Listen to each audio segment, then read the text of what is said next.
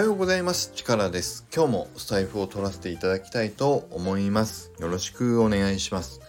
今日はこの間ちょっとみんみんさんが紹介をしていたネットフリックスのアニメのプルートを見ていてちょっとねあーっと思ったことがあったのでそれについて話をしたいと思います。ネタバレにならないとは思うので僕が単にねちょっと感じたことを話をしたかったんですけど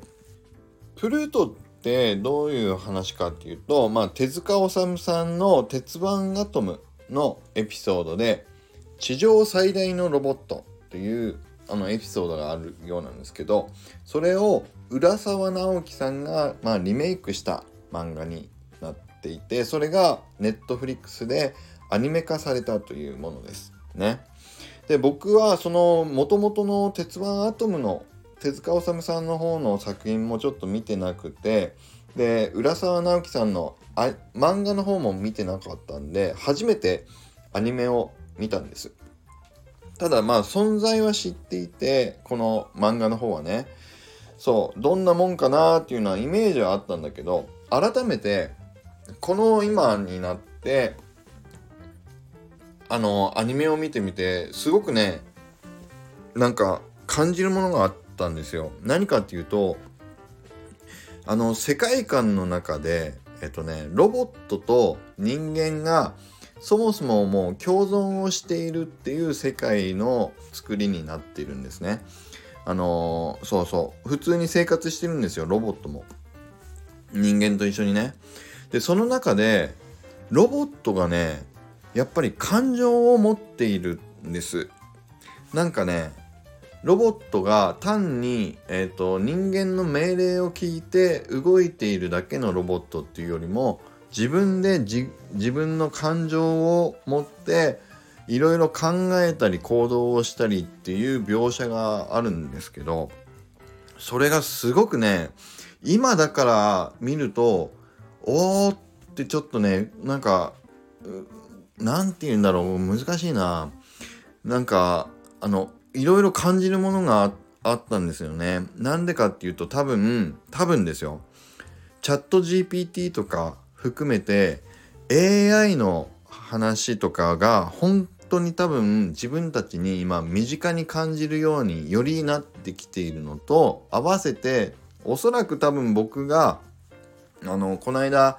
ね P ラインとか三宅さんたちとの話とか含めて僕自身もちょっと勉強しながら魂みたいなのとかあのー、カルマみたいなのとかねそういうのもちょっとえっ、ー、といろいろ見聞きしたりもしたからか余計かもしれないけどなんかね不思議な感覚になったんですよ。第1話から。第1話ですよ。すごくねそういう風な気持ちになったんですよね。なんだろう。不思議ですよ。あのロボットがね葛藤してるんですよ。あの悩んでるのロボットが。いやすごい不思議な感覚に陥りましたね。陥ったというか味わったことがない感覚でした。いやこれねちょっと言っても分かんないかもしんないので是非ね皆さんに見てほしいんです。僕だけなのかなこういう感覚になったの。なんかリアルリアル感を感じたっていうのかな。うん。すごくなんか悲しいわけでもないしうんとねすごくあのありえない話にも感じないっていうか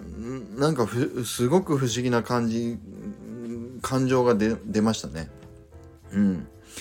いやロボットが思い悩むんですよ。本当に。あの人間のように。そう。だから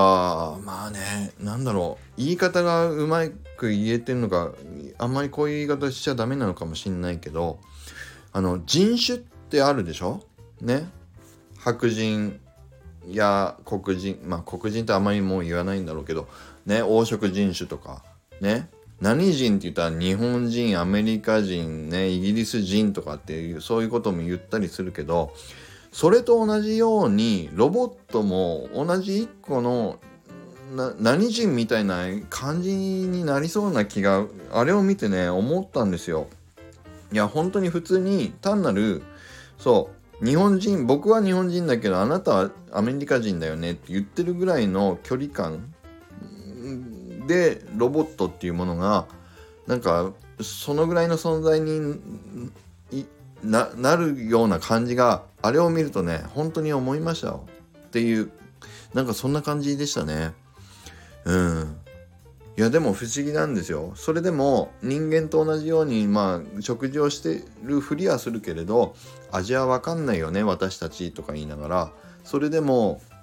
なんかねそう思い悩んだりとか葛藤したりとかしてるわけですよ。苦しんだりとかね。いやだから面白い面白い。だから今今こそ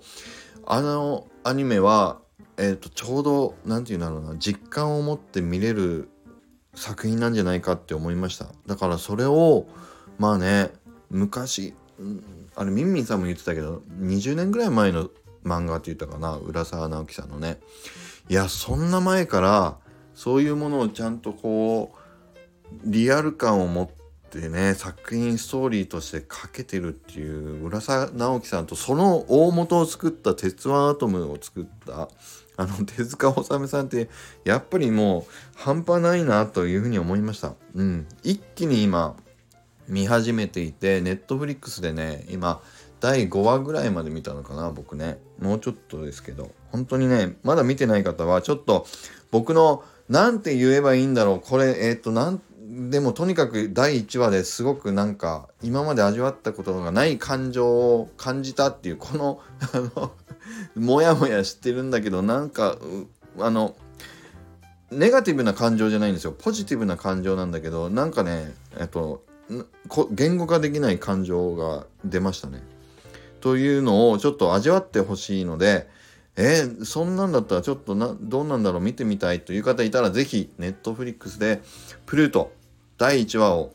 見ていただけると嬉しいです。ね。是非よろしくお願いします。